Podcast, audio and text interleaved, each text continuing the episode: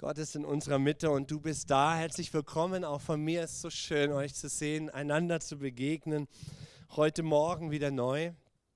Äh, wir hatten die Gelegenheit, äh, wie schon seit 28 Jahren, dass wir immer am, am, am Anfang vom Februar auf unserer Pastorenkonferenz sein dürfen, durften in Stuttgart von unserem Gemeindenetzwerk, dem D-Netzwerk, in dem viele Gemeinden verbunden sind als ein Netzwerk, als ein Beziehungsnetzwerk. Es ist keine Hierarchie, sondern als ein Beziehungsnetzwerk. Wir waren dort mit 900 Pastoren und Leitern in Stuttgart aus dem ganzen Land, aus Österreich, aus Schweiz, aus Italien, aus Polen, aus der Ukraine. Und wir haben das Gemeinsame gefeiert, weil wir gehören zusammen. Und äh, wir haben einen großenartigen Blick gekriegt in, in, in, in, einfach in das, was in, in dieser Welt passiert, aber auch in das, was die Gemeinde als Auftrag hat. Und äh, es war so mega. Ähm, einfach in, ich glaube, 25 Predigten und Seminare, die wir da besuchen konnten in diesen Tagen, von Donnerstag bis Samstag. Und haben so viele äh, Inputs bekommen von verschiedenen aus verschiedenen Perspektiven und sollen euch bestimmt auch von Peter grüßen, Peter Wenz. Äh, so, so, so, so mein Vorbild, mein Hero, mein einfach ein Freund, äh, der da ist, wenn ich ihn brauche. Als Leiter vom Gospelforum und Sophia lässt grüßen, äh, eure Tochter. Und wir haben so viele tolle Leute gesehen, wir werden auch dieses Jahr ein paar von ihnen bei uns haben im Herbst.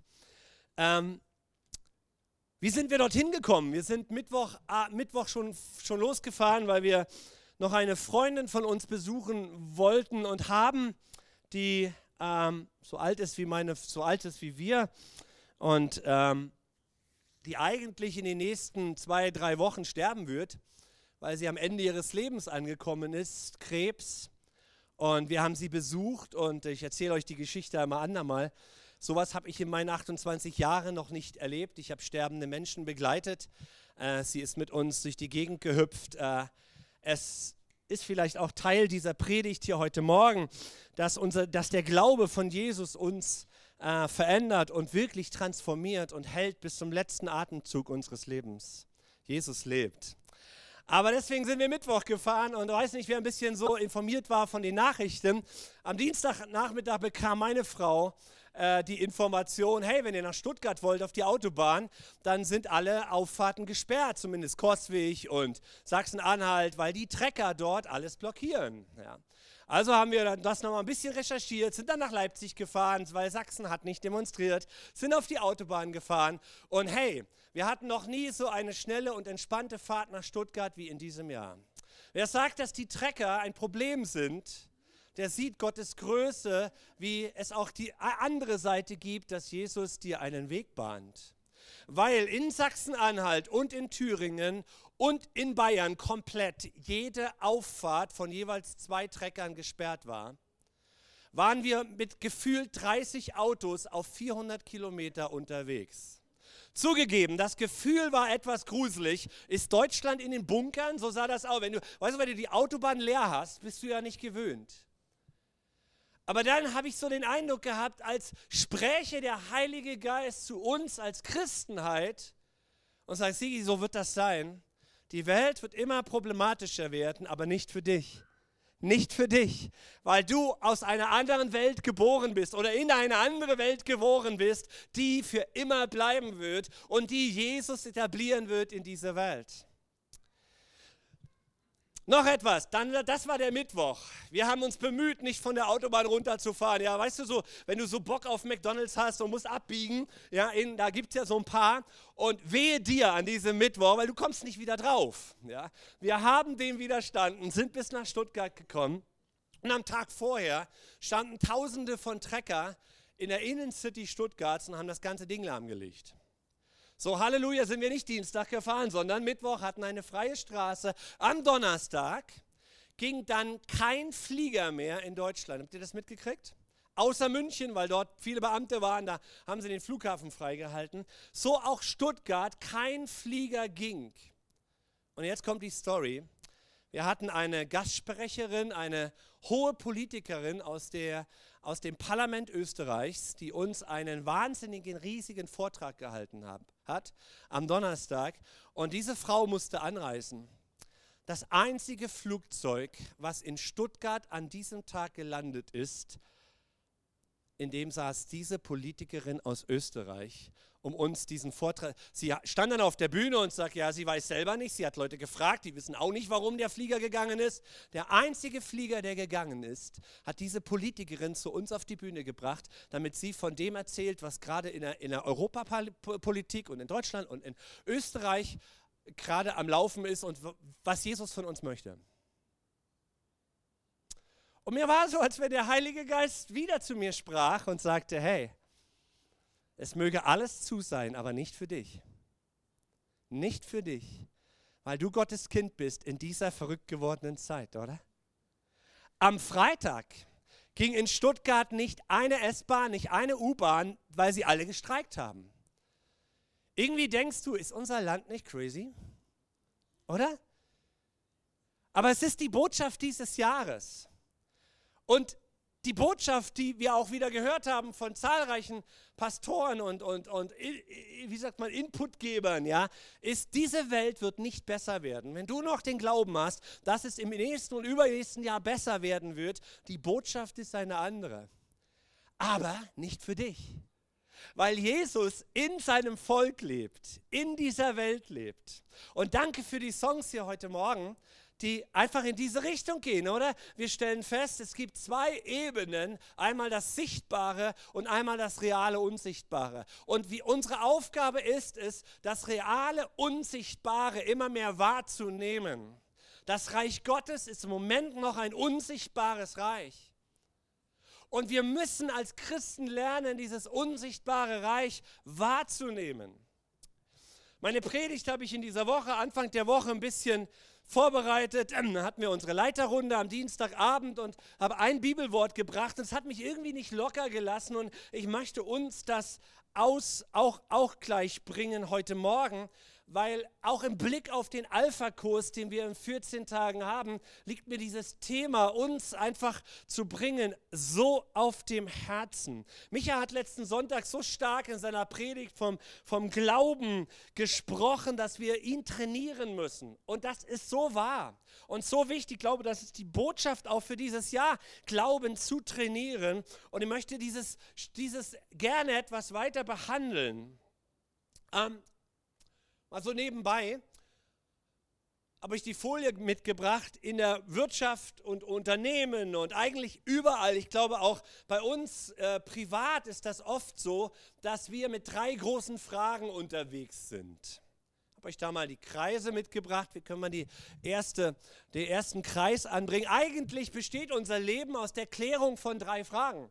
Und wir äh, macht, tun uns ganz leicht, wenn wir über das Was in unserem Leben sprechen. Was möchte ich tun? Was will ich essen? Äh, was will ich werden? Ja, was oder wen will ich heiraten? Ähm, das Was ist relativ schnell in unserem Leben, auch in unserem Unternehmen und, und, und, und bei den Betrieben geklärt. Was machst du? Ja, was ist deine Aufgabe? Das kriegen wir relativ schnell hin. Etwas schwieriger, aber auch noch nicht ganz so problematisch ist das Wie wir etwas tun. Auch darüber zu Hause, so wie wollen wir unter, unterwegs sein, ja, ja, ja, Urlaub, was wollen wir, wo wollen wir hin, ja, was wollen wir machen? Und dann, wie wollen wir es machen, ja, fahren wir mit dem Fahrrad oder fahren wir mit der Bahn oder so, dieses Wie ist, ist auch relativ häufig in unserem Leben, wo wir unterwegs sind, dass, dass das läuft, aber dann ist eigentlich die dritte Frage die schwerste in unserem Leben, nämlich das, warum tue ich das? Warum habe ich den Partner geheiratet? Warum will ich das, was ich will, essen? Warum? Und meine Frage für uns heute Morgen ist, warum leben wir als Kirche Jesu hier in Wittenberg? Warum machen wir das, was wir tun als Jesusgemeinde? Warum? Warum bist du Christ? Warum sind wir Sonntagmorgen im Gottesdienst? Und um dieses Warum soll es heute Morgen immer wieder gehen.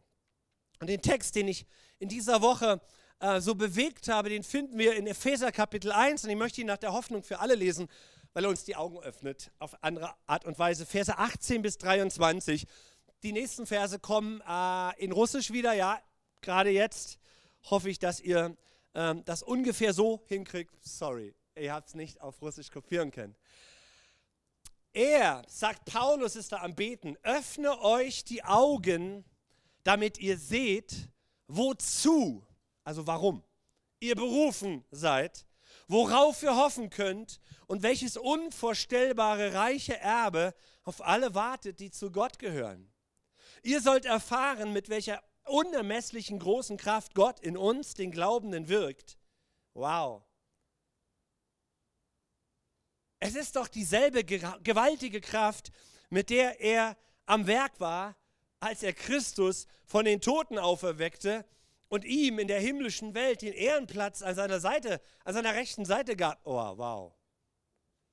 Mit ihr hat Gott ihn zum Herrscher eingesetzt über alle Mächte und Gewalten, über alle Kräfte und Herrschaften, ja, über alles, was Rang und Namen hat in dieser und in der zukünftigen Welt. Alles hat Gott ihm zu Füßen gelegt und ihn, den höchsten Herrn, zum Haupt seiner Gemeinde gemacht. Sie ist sein Leib.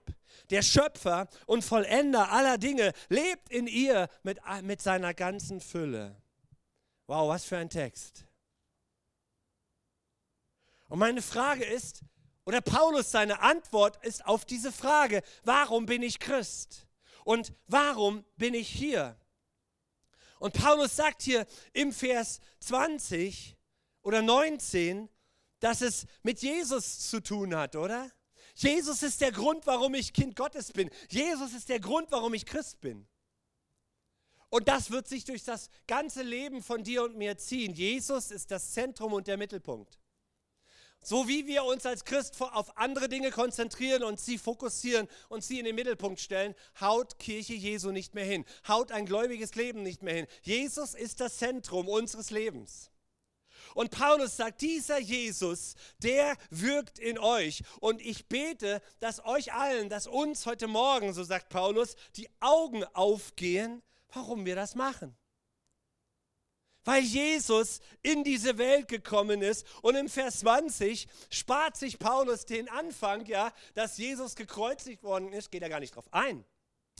Sondern er spricht von dem neuen Leben. Er spricht von der Auferstehungskraft, mit der Jesus, am, mit der Gott am Werk war, als er Christus von den Toten auferweckte, um ihm in der himmlischen Welt den Ehrenplatz an seiner rechten Seite gab und diese Kraft, Vers 19, sollt ihr erfahren. Wow.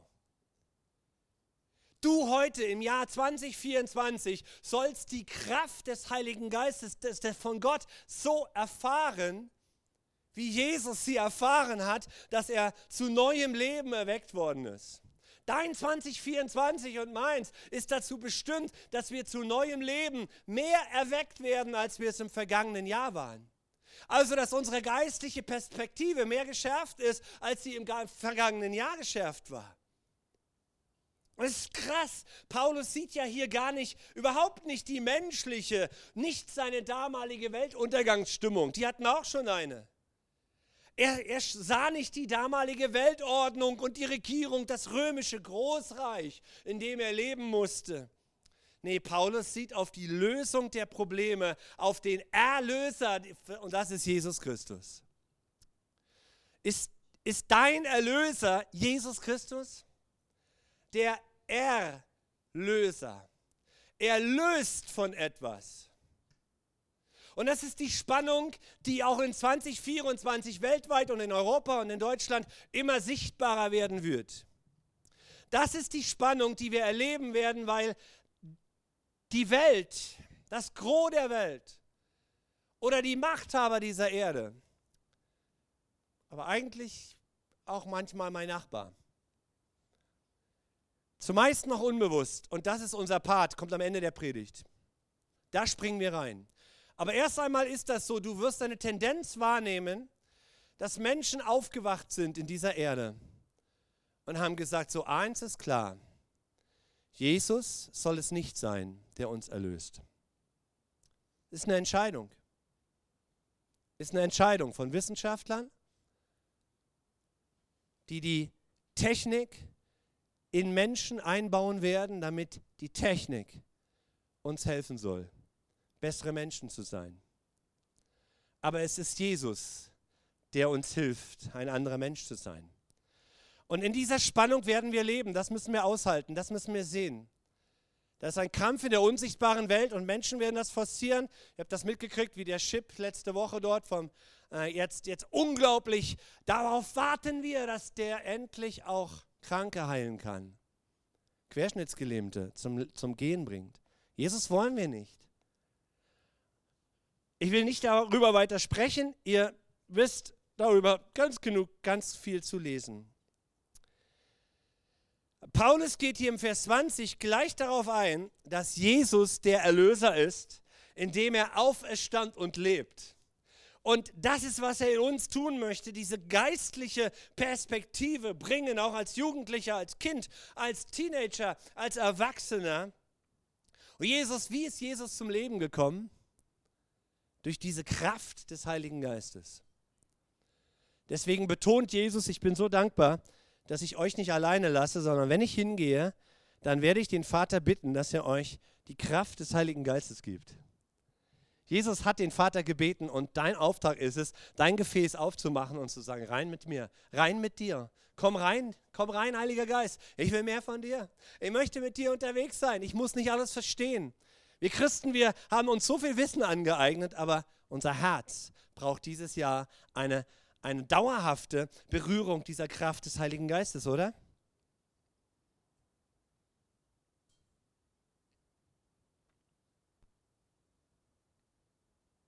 Und das muss man sich mal überlegen. Mensch, ja, krass, das liest sich schön hier, oder?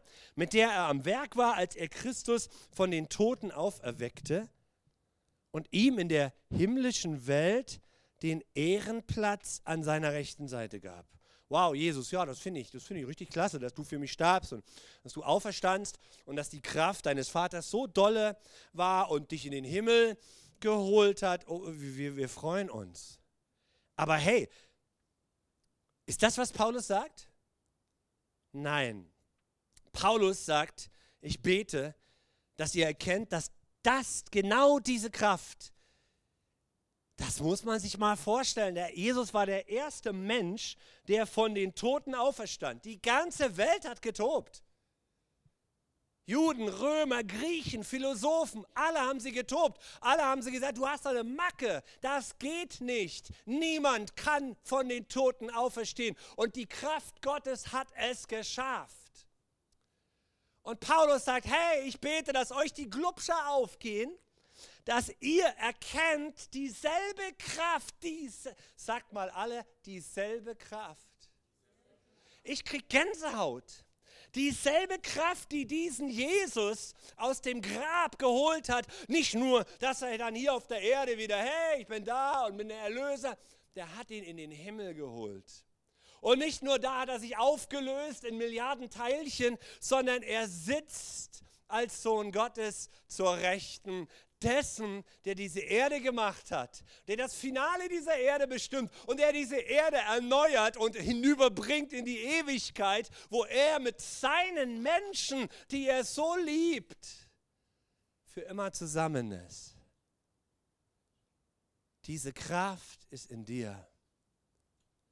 Deswegen ist nichts unmöglich, was Gott tun möchte. Es sei denn, wir behindern ihn. So, die Frage ist, warum bin ich Christ? Warum bin ich hier? Jetzt haben wir ein bisschen Theorie gehabt, ein bisschen Theologie. Warum bin ich hier? Und mein Punkt hier heute Morgen ist, um uns auch ein bisschen Vision zu geben, warum wir das alles machen. Warum machen wir Alpha-Kurs? Warum predigen wir jeden Sonntag? Könnten wir irgendwie zusammen sitzen, stumm sein, still sein? Warum machen wir Lobpreis? Warum predigen wir bei den Kids oben? Warum beschäftigen wir uns mit den Royal Rangers? Warum planen wir ein, ein Ranger-Camp im Mai mit der Region, wo wir geistliche Inhalte teilen wollen? Warum? Weil Jesus transformieren will. Er will uns verändern. Mir kam diese Geschichte, die ihr alle kennt, von Zachäus. Zachäus, dieser fiese Steuereintreiber, Betrüger noch und ein Schlitzohr, ein schlauer Kerl, hat verstanden, wie er damals in Israel seine eigenen Leute bescheißt. So, dass sie es auch noch alle mitkriegen. Und ich spreche hier mit Leuten aus der Gemeinde, die mitkriegen, wie Menschen in Positionen in Wittenberg ihre Macht ausnutzen, um zu unterdrücken, um fies zu sein, um Spielchen zu spielen und den Menschen Geld aus der Tasche zu ziehen. Und wenn du dann noch weißt, wo der Typ wohnt,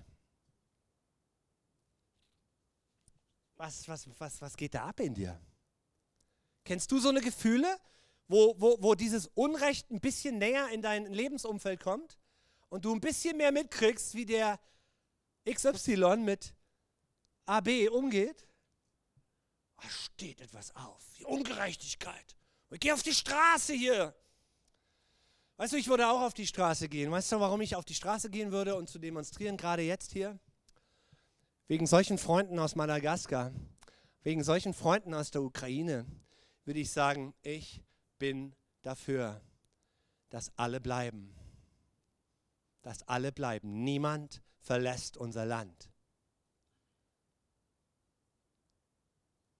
Wenn du hier leben willst, dann darfst du hier leben. Danke für dein Amen. Wir sind für das Bleiben von euch. Dass ihr hier seid.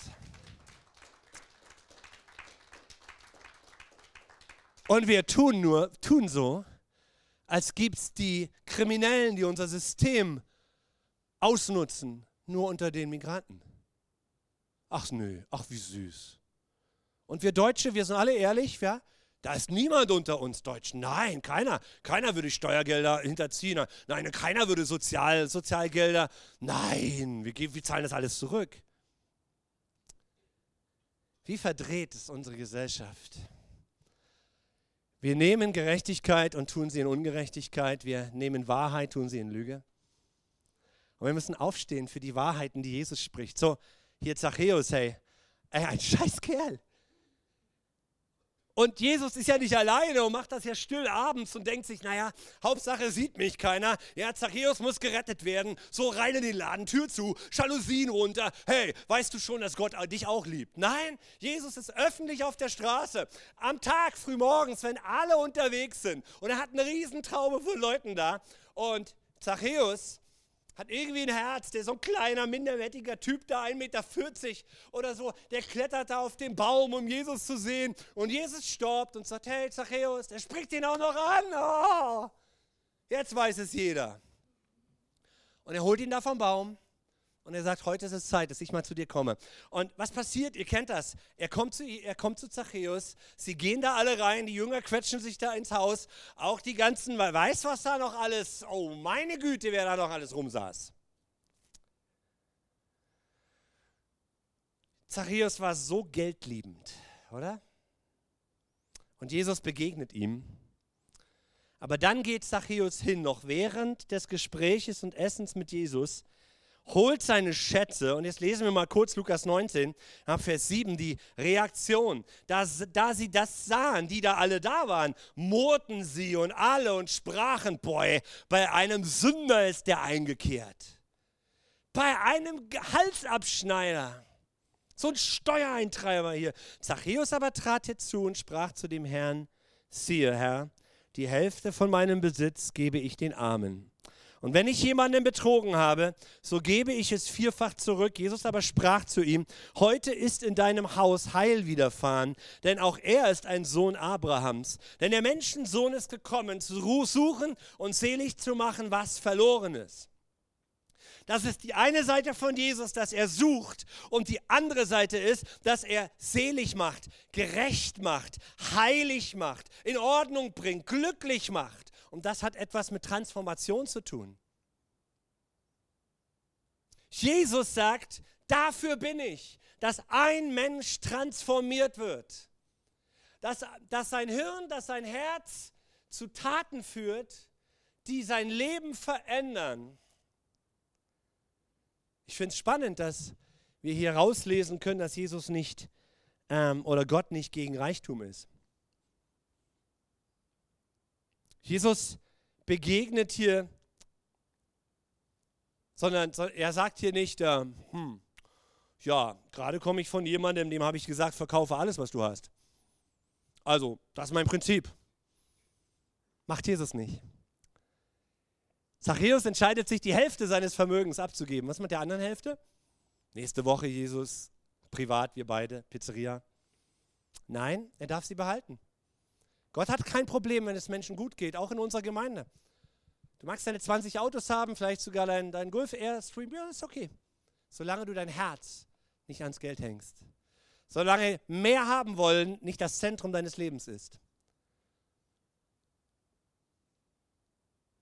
Sondern die Prioritäten müssen stimmen. Und auch da sollten wir mal drüber predigen, über den Umgang von Finanzen aus Blick von Jesus, weil das äußerst wichtig wird. Die Finanzsysteme der Welt mal zu checken in dieser Zeit, wie bibelfest sind sie. Und wenn sie nicht bibelfest sind, sollten wir schauen, dass wir bibelfeste Strukturen finden, damit wir überleben. Das mal nur nebenbei. Aber hier bei dieser Geschichte sehen wir doch, dass aus einem Geizhals ein Geber wird, oder? Transformation. Aus einem Kleingläubigen wird ein Gläubiger. Aus einem Stolzen wird ein Demütiger. Der reiche Jüngling, der ging traurig weg. Der hat seine Entscheidung getroffen und gesagt, boah, nee, der Preis ist mir zu hoch. Und warum hat Jesus das jetzt nun bei dem Typen gesagt? Ja, weil jeder Mensch individuell ist und Gott mit mir anders spricht als zu dir. Und der Maßstab, mit dem Gott mich messt, ein anderer ist als deiner, mit dem Gott dich misst. Und wir müssen die Stimme des Heiligen Geistes hören, um in der Transformation zu bleiben. Oder Neudeutsch heißt es Jüngerschaft, ja, oder Altdeutsch, eigentlich ja, Jüngerschaft. Transformation, das ist das Jahr 24 für mich und für dich und für Milliarden von Christen auf dieser Erde, dass wir transformiert werden und uns transformieren lassen. Jesus begegnet Menschen und Transformation findet statt. Das sehen wir immer und immer wieder in allen Geschichten. Und Jesus sagt, heute ist diesem Haus Heil widerfahren. Weil Jesus seine Nähe bei Menschen immer unser Ganzes betrifft, unser ganzes Leben. Unser ganzes Leben. Mein ganzes Leben. Was spricht der Heilige Geist zu dir für 24, wo er sagt, Schatzi, Wo ist es Zeit, dass du in deinem Lebensbereich transformieren lässt? Wo ist es, Bereich, wo, ist es, wo ist es dran in deinem Leben, Dinge aufzugeben, weil du, du und ich wissen, sie tun dir nicht gut?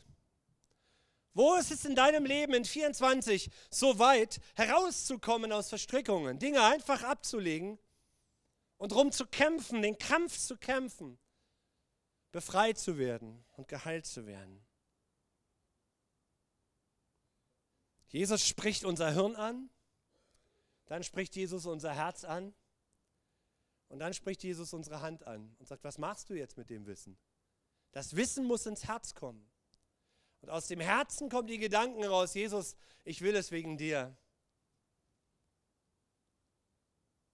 So, warum treffen wir uns?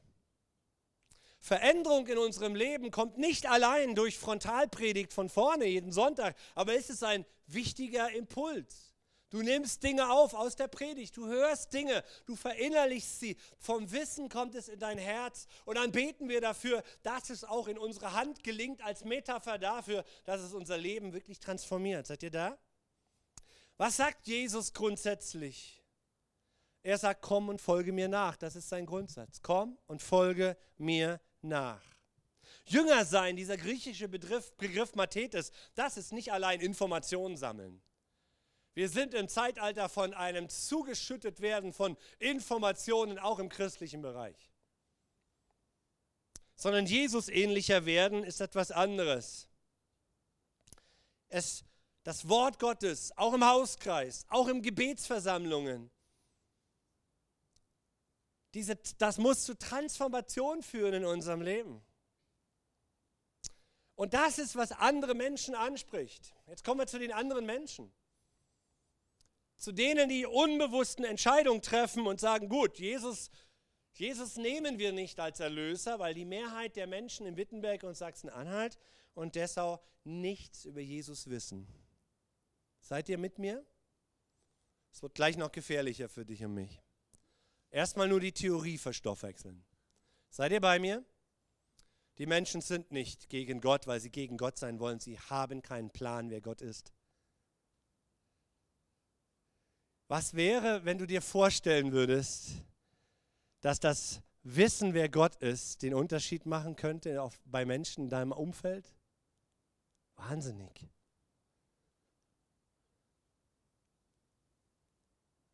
Und das ist aber, was Menschen anspricht. Hey, warst du nicht letztes Jahr noch so ein arroganter Sack? Ja, jetzt bist du da total anders. Wir haben im Auto gesprochen, wir waren zu, zu, zu acht, zu sieben, die wir von Wittenberg in Stuttgart zur Pastorenkonferenz waren. Und ganz automatisch sprichst du dann über die Redner da vorne, über die manchen. Da sagst du, ey, der junge Kerl da vorne, letztes Jahr war der noch ganz anders. Yo, das ist Transformation. Das wünsche ich mir. Dass, dass, du das bei mir auch ansatzweise findest. Sagst, boah, mein Pastor, letztes Jahr war der noch anders drauf. Jetzt ist er geheilter. Jetzt ist er entspannter. Jetzt ist er gläubiger. Jetzt hat er mehr Mut zu verkündigen. Wir brauchen so einen Mut für die kommende Zeit, das Evangelium weise zu verkündigen. Wie können wir jetzt in der Nachfolge wachsen? Ich habe drei Punkte mitgebracht. Einmal ist es die Gemeinschaft nach oben die Gemeinschaft nach oben. Deswegen machen wir Gottesdienst. Wir, deswegen singen wir hier Songs am Stück, um uns zu trainieren, dass wir in diesen 15, 20 Minuten, dass wir die Gemeinschaft nach oben ausdrücken. Aber hey, das reicht nicht, Leute. Verankert zu sein im Wort Gottes. Jemand hat uns gepredigt dieser Tage. Ähm, gibt einen Bibelleseplan, Roberts für Roberts oder so, keine Ahnung, will ich mich schlau machen. Äh, das ist der Bibelleseplan unserer Zeit. Zweimal Neues Testament, einmal Altes Testament in einem Jahr. Boah. Ich habe während Corona-Zeit mühevoll geschafft, die ganze Bibel einmal durchzulesen wieder mal. Da hatten wir noch Zeit, Klammer zu. Haha. Aber hey, das Wort Gottes lesen. Die Welt hat sich verändert, Freunde, das sehen wir. Und wenn der Sturm weht und schlimmer wird, ziehen wir uns warm an, oder? Gemeinschaft nach oben muss das Thema sein für uns als Gemeinde dieses Jahr. Mittwochabend Gebet, Raum für Gott, wann immer du die Möglichkeit hast zu kommen und Gottes Wort zu suchen. Nicht zum Schluss. Ja, unser Slogan, hey, lass uns noch am Ende beten. Wir wollen es nach vorne setzen. Gebet first, Gebet zuerst für den Alpha-Kurs in 14 Tagen, Gebet für Menschen aus meinem Umfeld. Vielleicht öffnet Gott mir eine Tür aus meiner Nachbarschaft und ich kann jemanden mitbringen. Hey, das Reich Gottes ist das, was überlebt und bleibt. Und Jesus sagt, überlege klug, in was du investieren willst in deinem Leben. Unsere Freundin, die im Sterben liegt, ist unglaublich. Ja, im Sterben liegen, das ist ein, das ist ein Satz, den ich als Pastor kenne, wenn alte Menschen im Sterben liegen. Eure Mutter haben wir begleitet, da lag sie im Sterben. Diese Frau ist vollgepumpt mit Morphin und die Ärzte sagen, an Morphin kann das nicht liegen. Die kam runtergelaufen aus ihrer, die ist mittlerweile jetzt vorgestern ins Hospiz gekommen und sie kam runtergelaufen, hat uns eingeladen zur teuersten Pizza der Stadt und sagt, ich mache keine Beerdigung. Das macht keinen Sinn, dass du an meinem Grab stehst, ich bin nicht mehr da und du heulst. Ich möchte mich von euch persönlich verabschieden. Hey, Pizza, feiern. Sie hat eine WhatsApp-Gruppe gemacht mit ihren Freunden, meine Frau ist da mit drin, die heißt Let's Dance. Und wir kennen diese Frau seit 28 Jahren. Diese Frau ist durch Depressionen gegangen. Diese Frau sagt, ich war ein Loser, ich habe die Gnade Gottes nicht verstanden. Wenn du die Geschichte dieser Frau kennen würdest, wie sie aufgewachsen ist, wie sie religiös missbraucht wurde in Süddeutschland von Systemen, die Menschen sich gebaut haben, fernab von der Gnade Gottes. Je schlimmer du krank bist, je mehr wird Jesus verherrlicht. Das war der Slogan. So wächst ein Mensch auf. Krankheit ist dazu da, um Gott zu verherrlichen. Nein, Krankheit ist dazu da, um befreit zu werden von der heilenden Kraft von Jesus. Und seine Gnade schafft es, dass wir erlöst und errettet werden und Vergebung unserer Schuld bekommen. Und diese Frau hat es kapiert. Sie sagt, Sigi, fährst du mich nach Hause? Das war 50 Kilometer entfernt. Also rein ins Auto, Zeug mitgenommen, voll Power. Ich habe noch niemals so viel Energie im Auto gehabt mit dieser Frau. Wir kommen da in dem Ort an, wo unsere anderen Freunde wohnen, wo wir übernachten. Sie wohnte da, wohnt da in dem Haus. Sagt sie, lass mich noch schnell in den Blumenladen gehen. Dann kauft sie Blumensträuße. Sagt sie so, würdest du mit mir noch in unserem Ort vier meiner Freunde ansteuern? Ich, mache alles. Ich habe Nachmittag, heute Nachmittag frei. Ich will einfach nur abends bei euch zu Hause wohnen und einen Tee trinken und ein bisschen erzählen mit euch. Ich mache alles. So, wir kommen zu der ersten Person. Sie holt 500 Euro aus dem Portemonnaie, steckt das in die Blumen, klingelt und sagt, hey, es war so schön, mit dir durchs Leben zu gehen. Wir sehen uns im Himmel. Alter, das habe ich nicht in die Birne bekommen. Ich habe die Nacht kaum schlafen können. Denke, was ist denn das für eine Energie in einer sterbenden Frau, die sagt, was willst du? Ich gehe zu Jesus. Wir sehen uns gleich wieder. Das ist die Hoffnungspower, von der Paulus spricht. Das ist die Kraft, die Jesus auferweckt hat von den Toten. Die wünsche ich mir, wenn mein Leben so weit an dem Punkt ist. Da sind wir alle Stationen gefahren. Manche, manche Leute konntest du sehen, die standen dort in der Tür. Der Mund war offen. Ja klar, wenn ich einen Blumenstrauß in der Hand halte mit 500 Euro drin und ich weiß, das war meine Freundin für die letzten 30 Jahre und sie ist eigentlich im Hospiz und sie ist mit Morphin voll und ich weiß nicht, ob die übermorgen nochmal die WhatsApp-Gruppe schreibt. Das ist die Kraft von Jesus, mit der wir unterwegs sein müssen in diesem Jahr. Wir müssen unsere Hände aus den Hosentaschen kriegen und anfangen, uns zu öffnen und sagen, Heiliger Geist, mehr von dir. Ich möchte mehr von dir. Wir leben, wir sind nur noch in dieser Welt, nicht mehr von dieser Welt. Wir haben eine Hoffnung, die kein Quatsch ist. Eine Realität des Himmels die in ein Herzensleben kommt von Menschen, die Jesus lieben. Ich mache noch ganz kurz ein zweites Fenster auf. Also das erste ist Gemeinschaft nach oben, das zweite ist, wir kümmern uns als geistliche Familie umeinander. Weil wir sind zueinander gestellt. Wir werden uns streiten, wir werden uns verletzen, wir werden sauer aufeinander sein, aber wir überwinden, wir vergeben, wir decken zu und wir ermutigen uns, ein heiliges Leben zu führen. Wir sind auf Gottes Weg, Gegenwart fokussiert. Wir kümmern uns als geistliche Familie. Und drittens, und damit schließe ich jetzt in den nächsten zehn Minuten, wir lieben, wo wir leben. Wir lieben, wo wir leben. Denn das ist der Herzschlag von Jesus. Warum bin ich Christ? Warum bin ich in dieser Gemeinde? Warum tanke ich Sonntagmorgen auf? Damit ich voll bin, um zu, um zu lieben, wo ich lebe. Um zu lieben, wo ich morgen wieder arbeiten werde. Seid ihr da? Bringe ich meine Statistik mit. Haben wir nicht auf der Pastorenkonferenz gehört. Ähm, die Study of Global Christianity in Boston hat im letzten Jahr eine große Studie gemacht und Folgendes festgestellt. Wir haben 2,6 Milliarden Christen weltweit. 2,6 Milliarden Christen. Das gab es noch nie. Die Wachstumsrate im letzten Jahr des Christentums weltweit, des gläubigen, wiedergeborenen Christentums, okay, ist 1,18 Prozent. Welcher Unternehmer ja, sagt, boah, 1,8 Prozent Rendite, cool.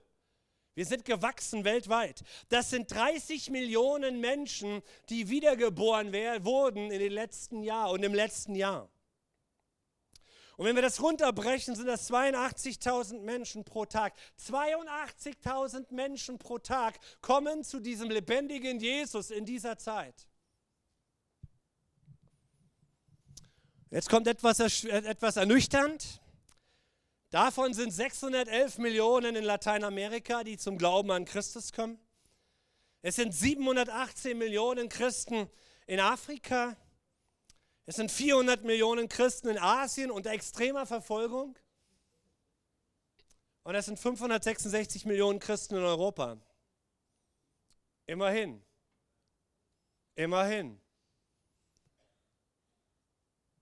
Die Zeit Online hat in ihrem Religionsmonitor 2023 im Sommer folgende Statistik für Deutschland veröffentlicht. Kann man noch ein bisschen anders sehen, je, nach, je nachdem, wo man die Daten hernimmt, aber ist, ist Zeit online.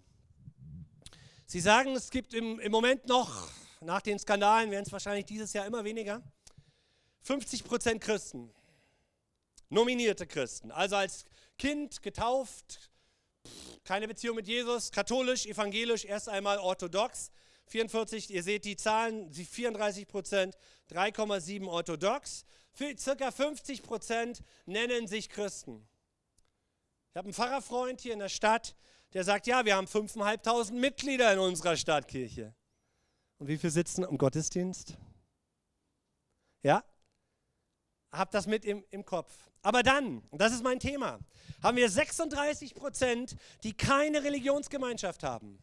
36 Prozent, das ist für unsere Stadt Wittenberg mit 50.000 Einwohnern, sind das circa 18.000 Menschen.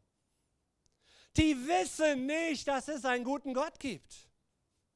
Wir haben 8,5 Prozent Muslime, Buddhisten, Hindus, 0,3 Prozent Juden in, in Deutschland und 2,3 Prozent Angehörige von solchen Kirchen, wie wir es sind und so verrückte Jesus-Liebhaber, wie du es bist. Nochmal auf Wittenberg und Landkreis runtergebrochen. Wittenberg wären es 18.000, im Landkreis wären es ca. 25.000. In Dessau wären es dann mit den 70.000 Einwohnern auch ungefähr 25.000 Menschen. Ich bringe euch jetzt nochmal Jesus sein Transformationsgedanke, der mit dir zu tun hat, aus Matthäus 28, Vers 16. Er ist kurz davor, in den Himmel zu gehen und hör dir die Geschichte an. Als die elf Jünger nach Galiläa auf den Berg, wohin Jesus sie beschieden hatte, gingen, aber die elf Jünger gingen nach Galiläa, so ist es richtig, auf den Berg, wohin Jesus sie beschieden hatte. Und als sie ihn sahen, fielen sie vor ihm nieder. Einige aber zweifelten. Schön, oder? Hat Jesus ein Problem damit, dass du mal zweifelst? Nö. Aber deswegen betet Paulus, ich bete, dass uns die Augen aufgehen über das, was die Realität im Raum des Geistes ist. Für dieses Jahr 24. Und Jesus trat herzu und redete mit ihnen und sprach, mir ist gegeben alle Gewalt im Himmel und auf Erden. Darum geht hin und lehret alle Völker, taufet sie auf den Namen des Vaters und des Sohnes und des Heiligen Geistes und lehret sie alles halten, was ich euch befohlen habe. Und siehe, ich bin bei euch alle Tage bis an der Weltende. Ich denke mir, mich in die Geschichte zu versetzen, hey, da sind die Jünger im Auf und Ab, ja. Jesus der Messias, boah, Jesus wird geschlagen. Nee, er wird ein Wunder tun, er wird nicht sterben, doch, Jesus stirbt. Boah, Mann, ist das alles, Mann, ist das alles traurig. Haben wir uns gehört, drei Tage später, nee, nee, Jesus ist auferstanden, ja. Das Auf und Ab der Seelen der Jünger. Und jetzt stehen sie hier.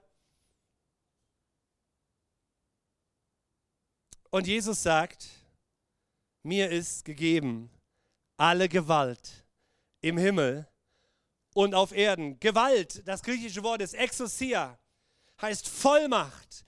Jesus hat vom Vater die Vollmacht bekommen, auf dieser Erde seine Ernte einzubringen. Kennt ihr das Wort? Jesus sagt, die Ernte ist reif. Wer feiert dieses Wort? Bin ja 28 Jahre Pastor, ich habe viele Jahre aufgehört, dieses Wort zu feiern. Weil Ernte heißt Arbeit. Ernte ist anstrengend. Du willst nicht mehr. Und wieder ran. Und wieder ran. Und wieder ran. Nee, Jesus, geht es nicht anders? Nee, geht nicht anders. Die Ernte ist reif. Wir, wir starten wieder den Alpha-Kurs und wir zittern. Wir haben die Hosen voll. Überhaupt, ich weiß nicht, wie es dir geht. Tobi Teichen hat mal in einer seiner Predigten gesagt, ähm, eigentlich sind auch wir Pastoren die größten 1 zu 1 Schisser. Wenn es denn darum geht, dass ich an der Kasse stehe und die Verkäuferin anlächle und sage, hey, hat Ihnen heute schon mal jemand Johannes 3,16 vorgelesen? Du denkst vielleicht, wow, wenn ich so sein könnte wie der Pastor. Du würdest nur weinen. Ja, wir sind die größten 1 zu 1 Schisser. Wenn es dann darauf ankommt, dass mein Nachbar da steht, erzählen wir wie seit 18 Jahren immer dasselbe. Und es fällt mir so schwer. So schwer. von Jesus einzufädeln. Aber wir werden anhand dieses Textes an diesem Jahr nicht drum rumkommen. Ich glaube, dass Jesus uns helfen wird, Dinge zu lernen, kleine Dinge einzubauen in unseren Lebensalltag. Vielleicht bist du so ein lustiger Typ da, stellst dich hin und überschaust die Schlange in der Kasse und sagst, boah, ich wusste gar nicht, dass eine Schlange an der Kasse im Lidl so schön aussehen kann, wie sie alle hier. Darf ich Ihnen ganz kurz erzählen, dass es einen Gott liebt, gibt, der sie liebt?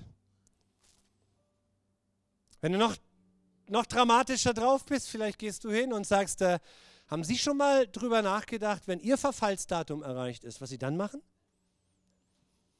Ich komme gerade von einer Freundin, die, die, die hat das geklärt. Ihr Verfallsdatum ist vielleicht in drei Wochen abgelaufen. Und sie weiß, wo sie dann hingeht. Wir dürfen und können nichts kopieren, aber das Bibelwort steht, oder? Jesus hat Vollmacht bekommen zu erzählen. Und Jesus ist unterwegs und ich glaube, dass Jesus ganz genau weiß, welche Begegnungen er einfädeln muss mit dir und jemand anderem, mit Menschen, damit wir ihnen begegnen. Und Freunde, diskutiert nicht über Kirche, über Geschichte der Kirche, sondern erzählt den Menschen von der, von der Begegnung mit Jesus. Die meisten Menschen wissen nicht, dass sie eine Beziehung mit Jesus haben können. Und ich möchte an die Impulse des Heiligen Geistes glauben in diesem Jahr, dass er Gelegenheiten vorbereitet für mich draußen in der Welt. Und ich weiß, so mancher, viele von euch, denen geht das auch so. Das ist mein innerer Kampf. Ich möchte die Gelegenheiten sehen und dann möchte ich darauf achten, dass ich mich aus meiner Blase herausgebe. Und wenn wir Menschen zum Glauben einladen, dann führen wir sie zu Jesus. Ja klar machen wir Alpha-Kurs in 14 Tagen hier oben, aber hey, hey, ich weiß nicht, du musst selber entscheiden aus deinem Geist und Gefühl heraus mit großer Weisheit die Menschen einzuladen. Ja, aber es ist eine Sache, du sagst, hey, komm mal zum Kurs oder wenn du sagst, hey, schau dir doch mal ein paar Abende einen Film an, es hat mein Leben so verändert, ich habe seitdem eine Beziehung mit einem Freund im Himmel. Lad sie nicht zur Kirche ein, sondern lad sie zu deinem Freund ein, den du hast, seit du Jesus dein Leben gegeben hast. Ich schaue so gerne in eure Gesichter, weil seitdem ihr euch habt taufen lassen, seht ihr anders aus. Du, ihr wisst, wen ich meine. Was würde mit Menschen geschehen, wenn sie eine Ahnung bekämen, dass, es, dass da ein guter Gott für sie ist? Diese Frage möchte ich mir an meinen Spiegel hängen für die nächsten Wochen. Jesus ging umher, wir haben Zachäus gesehen, tat Zeichen und Wunder, oder? Und wir sind ganz schnell dabei, Hand aufzulegen, zu beten. Aber hey, Jesus hat 90 Prozent seiner Zeit der Gemeinschaft mit Menschen gewidmet. 90 Prozent seiner Zeit. Hat er mit ihnen gegessen? War er mit ihnen unterwegs? Hat er Fahrrad gefahren? Hat er sich YouTube-Videos angeguckt mit ihnen? Seine Predigt und seine Heilung und seine Pflege der Beziehung zu seinem Vater. Er sagt, ich kann nichts tun, es sei denn, ich höre, was mein Vater sagt. Das war der Schlüssel. Vielleicht investieren wir in diesem Jahr in diese zwei Richtungen noch stärker. Einmal unter der Frage, was Jesus willst du in mir transformiert haben, damit ich freier, glücklicher bin, offener bin, gehalter bin. Was willst du verändert haben in meinem Leben? Transformiere das, sprich mit mir darüber. Und das Zweite ist, eröffne euch die Augen, damit ihr seht, wozu ihr berufen seid, nämlich das Reich Gottes zu bauen, mit Menschen unterwegs zu sein, um sie zu lieben. Hey, lass uns zusammen beten. Der Glaube transformiert mich, so habe ich die Predigt überschrieben. Einmal in der Transformation, dass ich in 24 ein, ein intensiverer Nachfolger werde, wo ich die Wahrheit und die Lüge unterscheide und wo ich sie auch als Wahrheit und Lüge definiere und nicht andersrum wo ich Gerechtigkeit und Ungerechtigkeit in meinem Leben unterscheide und wo ich beides auch so benenne, wie sie sind und nicht umkehre. Wo wir etwas umkehren, kann die Kraft Gottes uns nicht erneuern, sondern die Kraft des Feindes zerstört uns. ich habe mir überlegt, ich unterstütze das Alpha-Team so sehr und habe mir überlegt, was können wir jetzt tun? Wir werden auch gleich noch hören, dass wir da hinten einen Stand haben. Wir, wir brauchen einige von euch. Und die Frage ist, hast du dir schon überlegt, zum Alpha-Kurs jemanden mitzubringen und kommst selber? Du weißt, du kommst nur, kannst nur dann rein, wenn du jemanden mitbringst, wenn du schon gläubig bist. Hast du dir überlegt? Und, und dann dachte ich, wie wäre es, wenn wir noch einen Schritt nach vorne gehen? Wir haben noch 14 Tage als Gemeinde.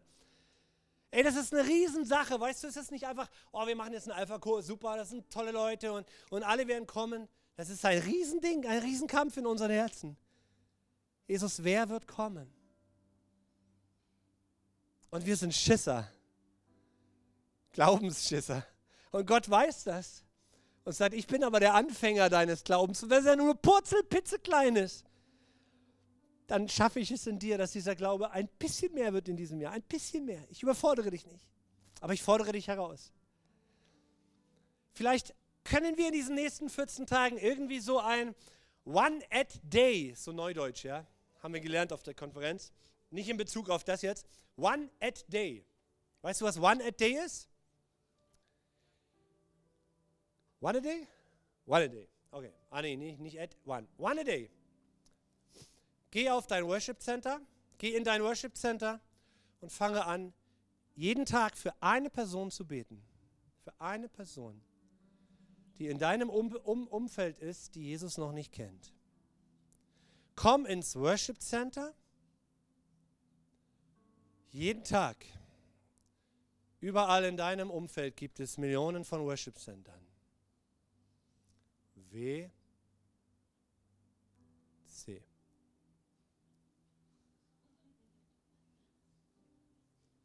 Kennt ihr das? WC? Auf Deutsch Worship Center. Schließ dich dort ein, dann hast du Ruhe. Geh auf deine Toilette, aufs WC. Jetzt habt ihr es alle. Schließ dich ein und bete jeden Tag für eine Person. Es kam mir diese Nacht und ich habe gesagt, ich möchte, ich möchte meine Wohnung irgendwie dekorieren. Ich werde mir eine, eine, eine, Leine spannen, da hänge ich mir Namen hin, damit ich es jeden Tag auf dem Schirm habe. Ich möchte jeden Tag mindestens für eine Person beten, die Jesus noch nicht kennt, die keine Ahnung hat von einem guten Gott. Von den 18.000 Wittenbergern, von den 25.000 im Landkreis, von den 25.000 in Dessau, habe ich schon drei die ich mir suchen will, jeden Tag. One a day. Jesus muss das hinkriegen mit unserem Landkreis, oder? Dafür bist du da. Hast du dich schon mal gefragt, warum du hier bist in Bad Schmiedeberg und in unserer Gemeinde und so kostbar Dienst tust für die Gemeinde? Ja, super. Aber Jesus hat Menschen um uns herum. Und wir können niemanden bekehren bei Power und Kraft und, und, und Grips und aber bei Gebet. Für deine Schüler in der Klasse, einen am Tag nehme ich mir vor. Ob Lehrer oder Schüler, einen am Tag. Jesus sagt, geht hin und verkündigt das Evangelium. Vater, wir danken dir, dass wir ein Jahr vor uns haben, was wir nicht kennen. Du kennst es schon. Und dass du uns so bewahren wirst, und so salben wirst und ausstatten wirst, dass wir im Glauben, den wir bekommen haben und jetzt fragen, warum habe ich denn Glauben, dass wir transformiert werden, nicht bleiben, wie wir sind, sondern Veränderung erleben, Herr. Und dass wir einen Schritt weiter gehen, Jesus, einen am Tag ins Gebet nehmen, einen, der von unseren 100.000 Menschen hier im Landkreis und in der Region, nichts von dir weiß. Und dass du Begegnungen schaffst, Jesus, innerhalb dieses Jahres mit unseren Hunderten von Christen hierher. Dass du uns Begegnungen schaffst, dass wir sie zu Jesus weisen. Nicht alle werden hören, nicht alle werden kommen, aber den einen Jesus, den einen von den 100. Wenn du den bringst, dann haben wir Reich Gottes gebraut, Herr, gebaut. Dafür salbe uns, statte uns aus, dass wir transformiert werden und dass wir geöffnete Augen haben, Jesus, dir hingegeben als Gefäße, um Menschen von, die, von dir zu begeistern und von dir zu erzählen.